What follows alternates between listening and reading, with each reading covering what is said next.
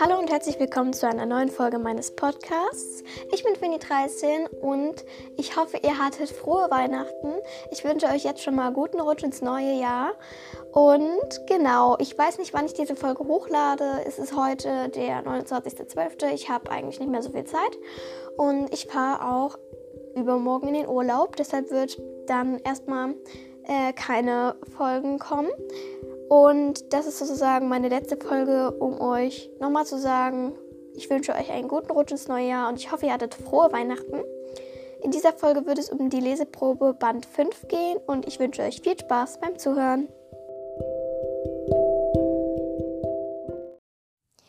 Da bin ich wieder, vielleicht konnten es manche schon hören. Mein Ton ist viel besser als in der ersten Folge oder in den Folgen darauf.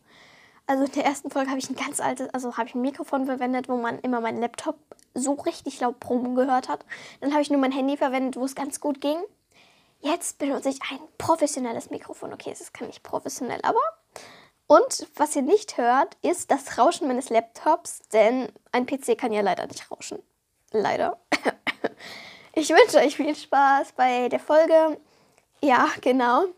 Und ich fange jetzt mal an mit der Leseprobe Band 5. Ich werde nur drei Seiten lesen von den sechs Seiten. Es ist nicht aus dem Buch vorgelesen, es ist aus der Seite Wikifandom online. Und ja, genau. Also, ja. Okay. Viel Spaß beim Zuhören. Der Wal hing in einem Fischernetz fest und konnte dem Schiff nicht ausweichen, das genau auf ihn zusteuerte. Wenn es ihn erwischte, hatte, es kein, hatte er keine Überlebenschance. Als der Wal sie entdeckte, rief er markerschütternd. Ihr wurde eiskalt. Das Schiff kam immer näher. Die Bugwelle zerrte an ihr, und das Dröhnen des Motors wurde lauter und lauter. Da befreite sich der Wal mit ein paar wilden Bewegungen aus dem Netz und hetzte davon. Doch im nächsten Augenblick fuhr das Schiff schon laut donnernd über sie hinweg. Und dann kam der Sog.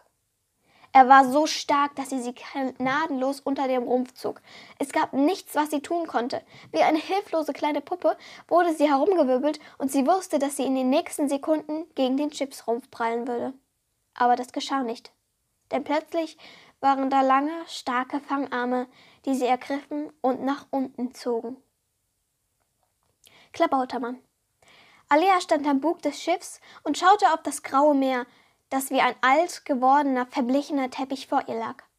Die bunt schimmernden Farben, die eine Walwanderin wie Alea normalerweise im Wasser sah, waren fort, vertrieben vom Öl der norwegischen Bohrinselkatastrophe. Und zwar befand, zwar befand sie sich auf der Cruises auf dem Ärmelkanal vor Belgien, hunderte von Seemeilen von Norwegen entfernt, doch die Auswirkungen der Ölpest reichten bis hierher. Alea seufzte. Wie empfindlich das Meer war, und wie schützenswert. Für sie, eine der letzten Töchter der See, war es unbestreitbar, dass Wasser seinen, einen eigenen Geist hatte, ein eigenes Geist und eine Seele besaß.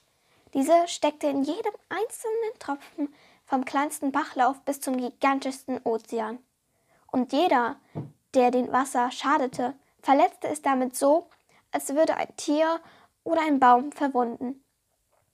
Doch darüber hatten sich die Bohrinselbetreiber offenbar keine Gedanken gemacht und ihr und ihren eigenen Vorurteil, Vorurteile rücksichtslos auf das Wohl des Meeres gestellt. Andere Menschen schädigten die Ozean so, sogar ganz bewusst.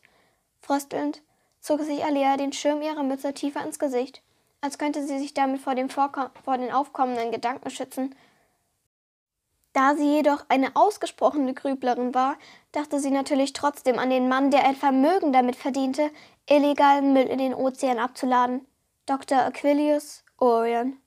Mit einem ganzen Heer aus Kratzern verpestete er das Meer völlig skrupellos. Dabei, dabei war er zur Hälfte selbst ein Meermensch. Alia runzelte die Stirn. Vielleicht fühlte man sich gar nicht automatisch dafür verantwortlich, das Meer zu schützen, nur weil man ein Meermensch war. Die Landgänger fühlten sich ja auch nicht zwangsläufig verantwortlich für die Pflanzen, Wälder und Tiere an Land. Aber was machte einen Menschen dann aus? Alea wusste es nicht. Sie wusste so vieles über, nicht über ihr Volk. Doch es gab jemanden, der ihr alles erklären konnte, können, der ihr alles würde erklären können. Lelani. Ein kleines Lächeln stahl sich auf Alias Gesicht. Sie konnte es immer noch kaum fassen, dass ihre leibliche Mutter noch lebte und dass sie sie tatsächlich gefunden hatte. Schnell hob, schob sie ihre Mütze wieder ein Stück nach oben, so dass sie das Meer besser im Blick behalten konnte.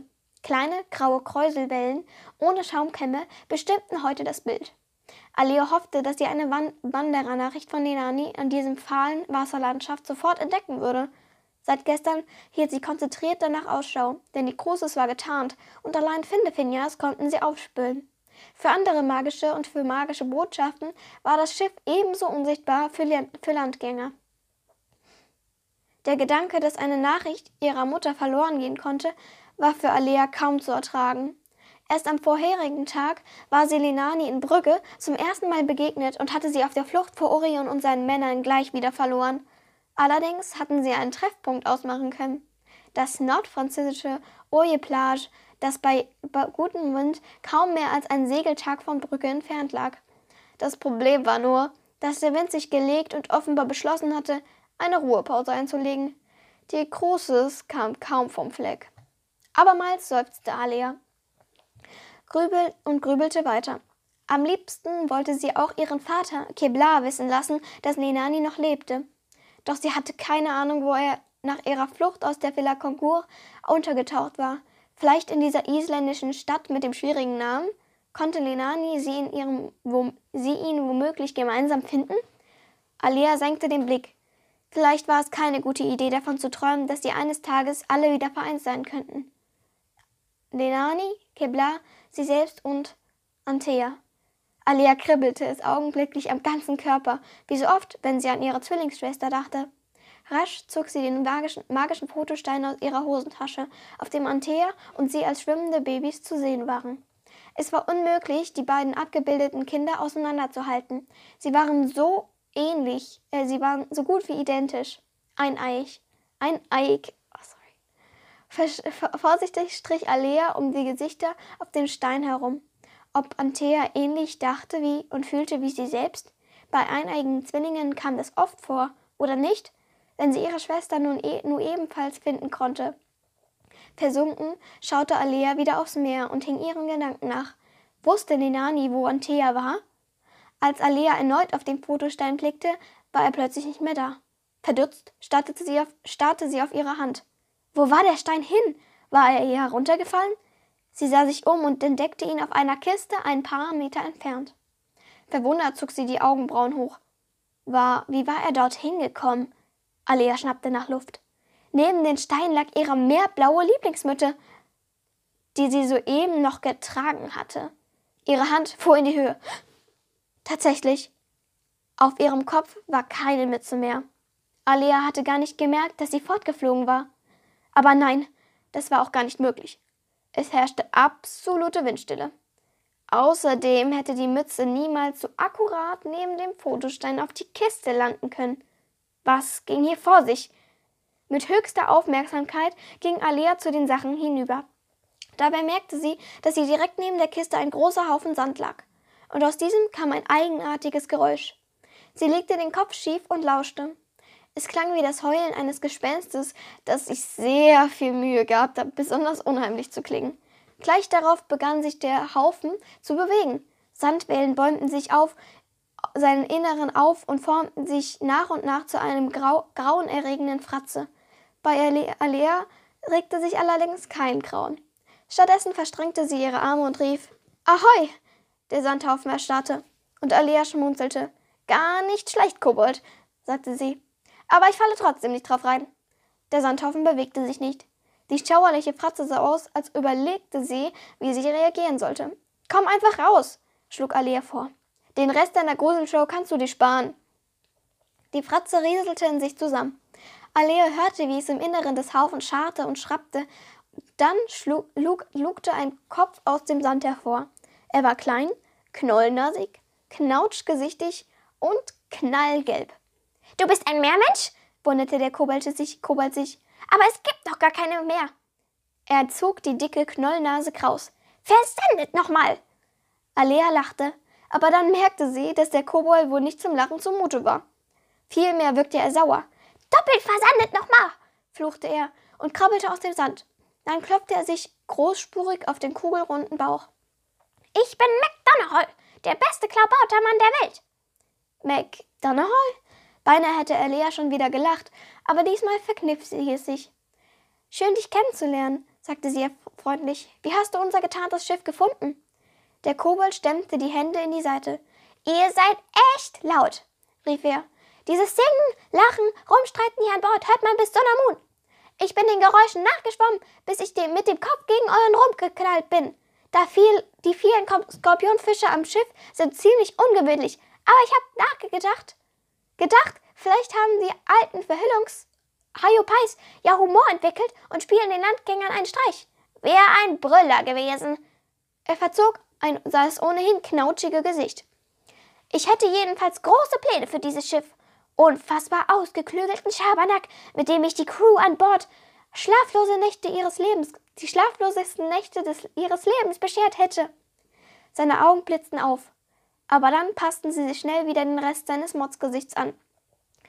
Und jetzt kann ich alles vergessen. Dreifach versandet noch eins, wettete er.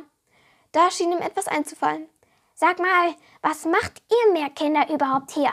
Wenn ihr das Glück hättet, den, Meer, den Virus zu überleben, seid ihr doch bekloppt, auf ein Schiff zu gehen. Hier ist überall drumherum Wasser. Weit ausholende Gest, weit ausholend wackelte er mit den Armen, als wollte er Alea verständlich machen, wo überall sich Wasser befand, falls sie das eventuell noch nicht bemerkt hatte. Auch dieses Mal lachte Alea nicht. Der Virus war alles andere als zum Lachen. Vor elf Jahren hatte er die fast gesamte Meermenschen Meermenschheit ausgelöscht. Es gab nur wenige Überlebende und diese mussten kaltes Wasser unbedingt meiden, denn der Virus befand sich immer noch darin und er war tödlicher denn je. Alea wollte McDonagall gerade erklären, dass sie gegen den Virus immun war und sich im Wasser mehr, mehr, im Meer aufhalten konnte, ohne Schaden zu nehmen, aber da stampfte der knallgelbe Kobold schon schimpfend an ihr vorbei.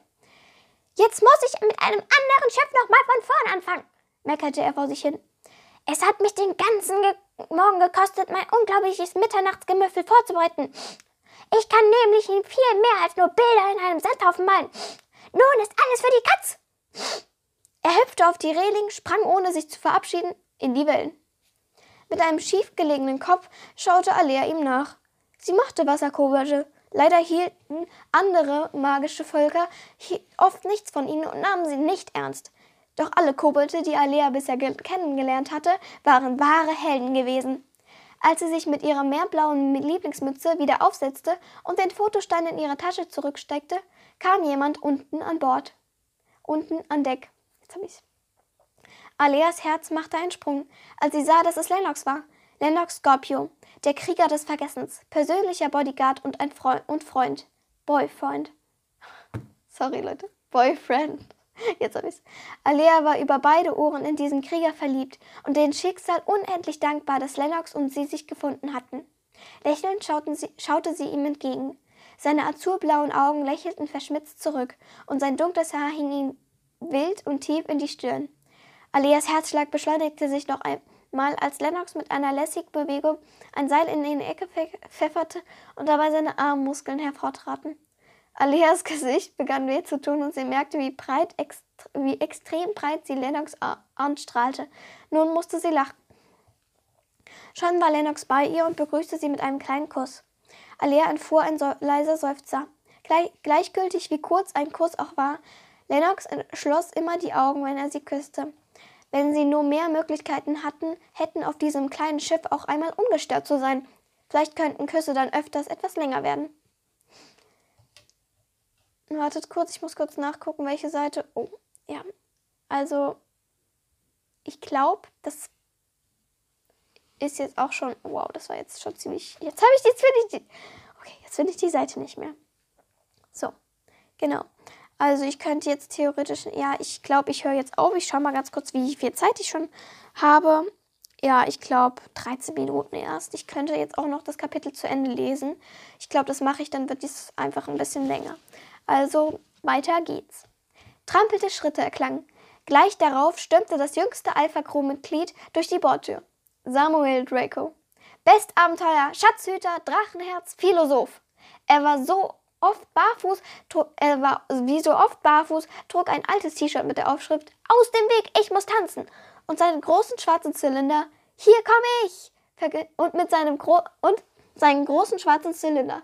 Hier komme ich, verkündete er beim Laufen oder vielmehr beim Hüpfen, denn das tat er, wann immer es ging. Er stoppte zackig vor Alea und zog mit dem eleganten Schwung, mit, zog mit elegantem Schwung den Hut. Samuel Draco, ist das Leben auch hart? Samuel Draco, ist das Leben auch hart? Ist er trotzdem an Start? Sammy liebte pompöse Auftritte und nahm jede Gelegenheit wahr, aus diesem ganz normalen Moment etwas Großes zu machen. Alea liebte das an ihm. Spontan zog sie ihn in ihre Arme. Sammy war ihr in den vergangenen Wochen eine enorme, wichtig, eine enorm wichtige Stütze für sie gewesen, obwohl er erst neun Jahre alt war. Doch er brachte es immer wieder fertig, für Hoffnung und Optimismus zu sorgen, in allem und in allem das Gute zu sehen. Und falls sich etwas dennoch als schlecht herausstellte, lachte er es fachkundig zur Seite. Alea wusste zwar, dass auch Sammy hin und wieder dunkle Momente hatte, aber er ließ sich nie von ihnen unterkriegen und fand immer zu, immer zu seinem überbordenden Enthusiasmus für sich selbst und für überhaupt alles zurück. Aleas Umarmung erwiderte der kleine Kuschelkönig natürlich gerne und schnurrte dabei wie eine Katze. Dann war er fertig mit dem Schnurren und fragte, wo ist Scorpio? Ich bin hier, aber antwortete Lennox, der gleich neben Alea stand. Sobald er sprach, wurde er für Lennox, äh, für, wurde er für Sammy sichtbar. Landgänger übersahen Oblivion meist, wenn diese nichts bewusst bemerkbar machten, aber oder jemand auf ihre Anwesenheit hinwiesen. Und Lennox war ein Oblivion, zumindest ein halber. Scorpio, das ist echt ein bester Trick, du Phantom. Sammy boxte ihm gegen die Schulter. Beim Versteckspielen warst du früher bestimmt der King, oder? Lennox hob leicht die Achseln. Mit mir hat früher nie jemand gespielt. Sammy und Alea wussten, wie schwierig Lennox Kindheit gewesen war, aber Sammy sagte nur, wenn jemand mit dir Verstecken gespielt hätte, wärst du jedenfalls unschlagbar gewesen. So viel steht fest. Über, übergangslos fügte er zu, wir müssen über etwas reden. Über was? fragte Lennox alarmiert. Alea sagte nichts, denn sie bemerkte den Anflug eines Schlawinerlächelns in Sammys Mundwinkeln und ahnte, dass ihnen das kleine Schlitzohr nichts allzu Bedrohliches mitzuteilen hatte. Sammy setzte ein bestürztes Gesicht auf. Bens Haare liegen heute, heute schlecht. Sagt nichts, wenn ihr ihn seht. Ja? Alia und Lennox nickten ernst. Wie aufs Stichwort trat Ben durch die Bordtür Benjamin Libra war der Skipper der Alpha Crew, ein verantwortungsbewusster Kapitän mit feinem Gespür für die Belange seiner Crew, mit einem reichen Wissensschatz über Wind, Wetter und die Welt und mit platten Haaren. Alea wunderte sich. Ben hatte eigentlich die coolste Frisur von ihnen allen. Sie sind zu lang, rief Sammy, der im Anblick anscheinend kaum ertragen konnte und kurzerhand sein, sein eigenes Schweigebot brach. Ben wirkte irritiert. Wer ist zu lang? Ich musste die Haare schneiden, sofort! Sammy flitzte unter Deck. Gefüllt, gefühlte zehn Sekunden später war er mit einer Schere zurück. Hinsetzen, forderte er seinen großen Bruder auf. Der fügte sich seinem Schicksal und nahm auf einen gerollt, aufgerollten Tau Platz. Sammy umrundete Ben dreimal mit einem kritischen Blick, dann begann er zu schneiden. Die Haarspitzen flogen nur so durch die Luft und Alea wurde klar, wo Ben seinen lässigen Look her hatte. Überrascht sagte Lennox, wir haben einen Friseur an Bord. Ich bin Künstler, berichtete Sammy, während er konzentriert an seinem Meisterwerk arbeitete. Wenige Minuten später war er fertig. Bens Rockster-Frisur stand in einem frischen Glanz in die Höhe. Zufrieden nickte Sammy. Jetzt kannst du wieder unter die Leute, Bruderherz. Hinreißend hörte sie eine Stimme, hinreißend hörten sie eine Stimme mit französischem Akzent. Das fünfte Alpha-Crew-Mitglied kam gerade aus dem Deckshäuschen. Es war Tess Taurus. Phänomenale Rockröhre, verlässlicher Dreh- und Angelpunkt des alltäglichen Lebens auf der Cruises, loyale Freundin und Kratzbürste. Tess hatte den Vormittags, die Vormittagsschicht am Steuer gehabt. Du siehst aus wie ein richtiger Sorry. Du siehst aus wie ein richtiger Posterboy, neckte sie Ben. Der stieß sie leicht in die Seite und Tess tat, als würde sie sich vor Schmerz krümmen. Ich kann nichts dafür, dass ich der Hübscheste an Bord bin, konterte Ben. Quatsch, rief Sammy. Der Hübscheste ist Scorpio. Nein, Alea, kam es wie aus, wie aus der Pistole geschossen von Tess. Sie erstarrte. Dann griff sie hastig nach einem Besen und fing an, die abgeschnittenen hellbraunen Haarspitzen wegzufegen. Lennox verzog keine Miene. Alea vermutete jedoch, dass, sie, dass ihm Tess Bemerkung ganz und gar nicht gefiel, denn Tess hatte vor ein, Alea vor einiger Zeit geküsst. Zwar hatte sie später gesagt, es sei ein Versehen gewesen und die Gefühle, die sie am Anfang, anfangs für Alea gehabt hat, hatte, hätte, seien nicht mehr da. Aber Alea war sich nicht ganz so sicher, ob das stimmte, und Lennox auch nicht. Er war zwischenzeitlich sogar ziemlich eifersüchtig und verunsichert gewesen. Alea war die Freundschaft mit Tess aber sehr wichtig und deshalb bemühte sie sich, bemühten sich alle, so vernünftig wie möglich mit der Situation umzugehen. Lennox und Tess verband ihrerseits zwar keine tiefe Freundschaft, aber sie behandelten einander inzwischen wieder ganz normal. Wenigstens versuchten sie es. Wenn Tess so etwas so etwas wie gerade herausrutschte, war das bestimmt nicht leicht für Lennox, aber er ließ sich nichts anmerken. Tess wechselte das Thema. Hab ich da eben richtig gesehen? fragte sie. Ein Kobold war an Bord? Offenbar hatte sie McDonald durch das große Fenster des Deckshäuschen bemerkt. Ja! Alea erzählte von dem missglückten Gruselüberfall des Klabauter-Kobolds und redete allen ins Gewissen. Sie mussten leiser werden, sonst konnten sie trotz Tarnung gehört und womöglich gefunden werden. Während sie sprach, kam auf einmal ein leichter Wind auf. Leise klopfte er an und fuhr ihnen wispernd durchs Haar. Wie elektrisiert sahen die Mitglieder der Alpha Crew einander an. Eine Prise Nordwest, japste Tess. Segel setzen, donnerte Ben mit Kapitänsstimme und gab das entsprechende Handzeichen. Taurus, Draco, Vor Vorsegel. Scorpio, Alea, Scorpio, Aquarius, Hauptsegel. Ei, ei, Captain, riefen sie im Chor und rannten los. Alea und Lennox zogen gemeinsam an Fall des Segels hoch. Wenig später fol folgten die Fock. Ben kümmerte sich indessen darum, dass das Schiff gut im Wind lag. Jeder wusste genau, was zu tun war, und gemeinsam arbeiteten sie, wie präzise, wie, sie präzise wie ein Uhrwerk. Sobald die Segel gehisst waren, reckte Alea sich dem Wind entgegen. Wenn die Brise stark genug war, würden sie ihrem Schiff innerhalb kürzester Zeit bis nach Ojepla springen. Ben, Tess, Sammy und Sammy traten zu Alea und Lennox an den Mast und gemeinsam blickten sie den gewölbten Segeln der Cruises hinauf. Vom frischen Wind getrieben, rauschte ihr alter, sturmerprobter Kahn mit stolz gewellter Brust, geschwellter Brust gen Süden. Die Alpha Crew segelte weiter. Sie war immer noch wild entschlossen. Sie war immer noch nicht besiegt. Alea streckte die Hand in die Mitte. Einer nach dem anderen legte seine darüber und mit ungehemmter Kraft erschwoll ihr Bandenruf über die Kräuselwellen und Windwogen des Ärmelkanals. Alpha Crew!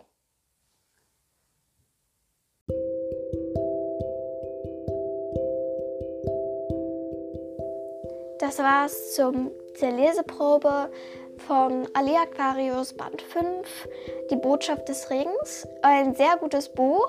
Äh, wenn ihr es noch nicht gelesen habt, dann ist natürlich dieser Podcast nicht spoilerfrei und deshalb würde ich es euch auf jeden Fall empfehlen, das zu lesen. Das ist keine Werbung. Also, ich mache hier generell, generell keine Werbung. Und ich hoffe, euch hat damit diese Folge gefallen.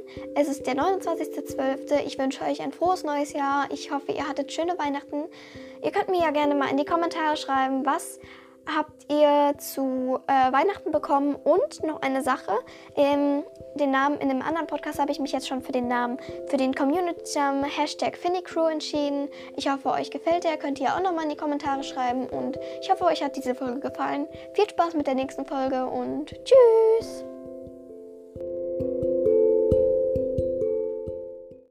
Und hier noch ein paar Outtakes. Da sie jedoch eine ausgesprochene Grüblerin war, dachte sie natürlich trotzdem an den Mann, der ein Vermögen damit verdiente, illegal Müll in den Mo Ozean abzuladen. Dr. Aquilius. Oh, oh sorry. sorry. sorry. Okay. Alea wusste zwar, dass auch Sammy hin und wieder dunkle Momente hatte, aber er ließ sich nie, wie, nie von ihr, ihnen unterkriegen und fand immer zu einem überbordenden. Warte, ich kann das Wort nicht aussprechen. Enthusiasmus. Etu, ach, warte. Enthusiasmus. Scorpio, du, das ist ein äh, dein äh, Sorry. Ich verspreche mich gerade so häufig. Alea streckte die Mitte in die Hand und einer steig, streckte die Mitte. Streck. Nein.